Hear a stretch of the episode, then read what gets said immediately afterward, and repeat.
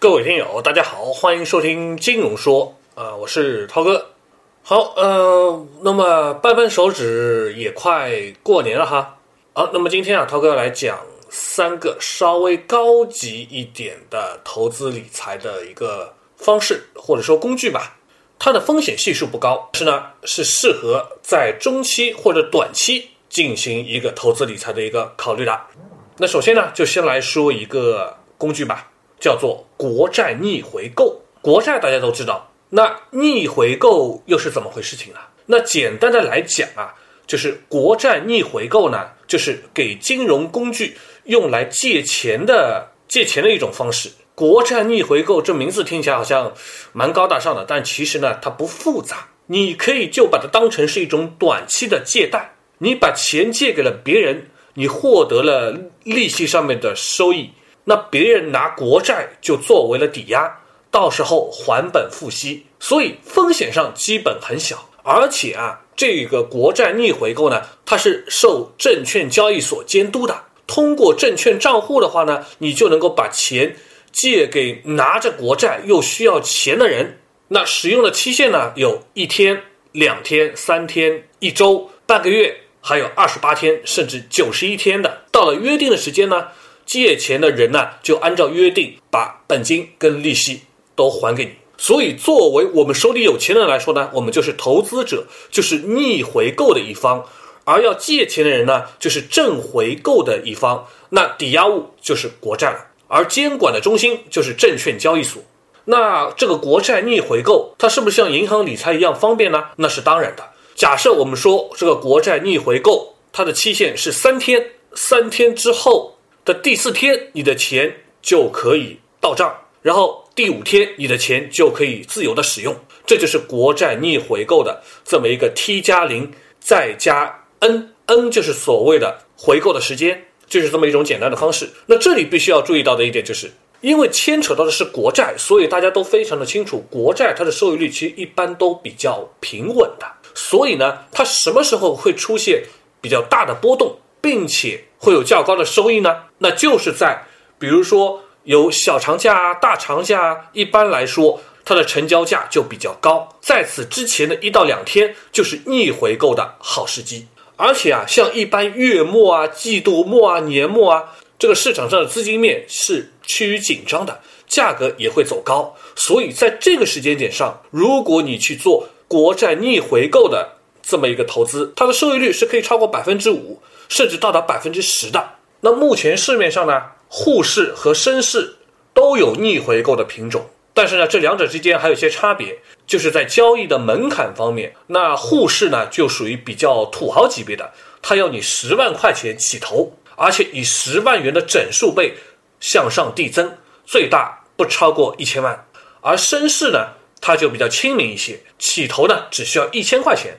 我想，这对于大多数人来说，选择深市似乎好一点。当然，它也是以一千块钱作为整数倍递增的，最大不超过一个亿。那这个东西一般到哪里去买呢？这就回到最基础的一个问题了。有些人他其实不喜欢炒股票，那他说我就不开股票账户了。其实这样子想是不对的，因为当你开了股票账户之后，你能做的事情有很多。比如说，你可以买场内的基金，你可以搞债券，你也可以买券商的理财产品，还可以搞可转债、融资融券的产品，甚至国债的逆回购。所以它可做的东西非常的多，在这基础之上，你就得有一个股票账户。如果你打开券商给你的股票的一个软件吧，然后你就会发现它有国债逆回购这样的选项的。你要去做这个操作的时候呢，你只需要点卖出。当然，至于为什么是卖出而不是买入，其实我也不知道，因为就是这么规定的，只能简单的理解成我们借钱给别人，所以是我们卖出吧。然后你输入天数的相关的交易代码，交易系统就会自动跳出价格和可买数量，就这么简单方便。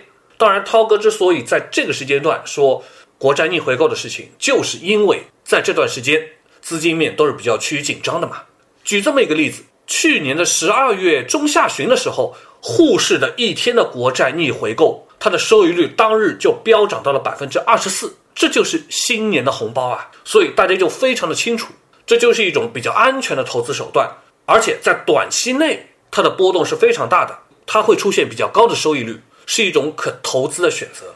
但是呢，还是要清楚一点，就是国债它的逆回购，其实在平常的时间段是比较平稳的，但是在季末、年末、大假等这个时间点呢，收益率就会飙升，收益率呢就会有很大幅度的飙升。所以呢，在平时呢，其实你可以不去操作，但是只要到了那些个节点上，资金面紧张的节点的时候，你是可以去做这样的操作的。好，说完了国债逆回购，接下来要说的。是，其实也有很多人没有怎么去操作过的一种投资理财的一个工具吧，叫做券商理财。那券商呢，它有理财产品，像什么资产管理计划啦，还有什么收益凭证啊、质押式报价回购这些理财产品。当然，资产管理计划它是一个很大的类别，而且它的门槛要求非常的高，都是什么五万、十万起步的。这里涛哥之后会另外单独的去讲。这次呢，就简单的说一下券商理财里面的收益凭证和质押式报价回购。那收益凭证呢，通俗的来说，就是类似于短期的债权，是证券公司向我们借钱的一种方式，也是在一个时间段之后，证券公司会连本带息的把资金还给我们。所以你可以理解成，这就是证券公司搞的存款业务。那收益证券呢，作为债务融资的工具呢，其背后的发行方当然就是证券公司。当然，收益凭证还分固定收益型跟浮动收益型。固定收益型呢，就是在购买之前、认购之前就已经确定了固定的收益率，所以当你拿到本金加利息的时候，是一定可以保证这个。收益率的浮动收益呢，就是要挂钩特定的标的的。那么收益凭证它它也有一个特点，就是它可以通过柜台市场进行转让。比如说你买了三个月的这种固定收益凭证，但是呢你在第一个半月的时候你需要资金，就可以通过柜台市场把你这份给转让出去。所以它也是比较灵活的。那当然你购买的途径呢，就是各大券商的 APP 或者说券商的官网都可以购买。而你只需要拥有券商的账户即可。那么，券商的收益凭证呢？对券商而言是表内的资产，也就是说啊，对于收益凭证按照约定的收益率去兑付，券商是有法定责任的。所以，只要券商不破产，固定收益的收益凭证基本都是可以保本保收益的。好，说完了券商收益凭证这一块之外，其实还有一个券商，还有一个比较高级的券商的理财工具。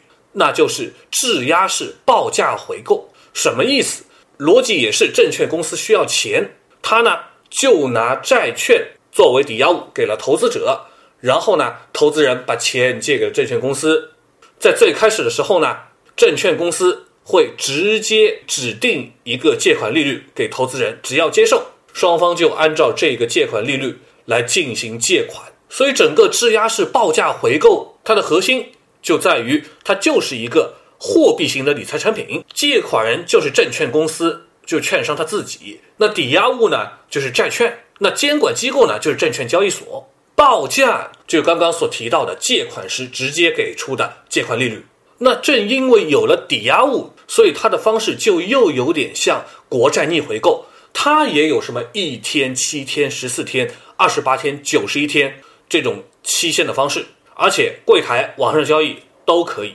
当然，券商理财嘛，它的收益会比银行略高那么一点点，所以这也是可值得操作的一个层面。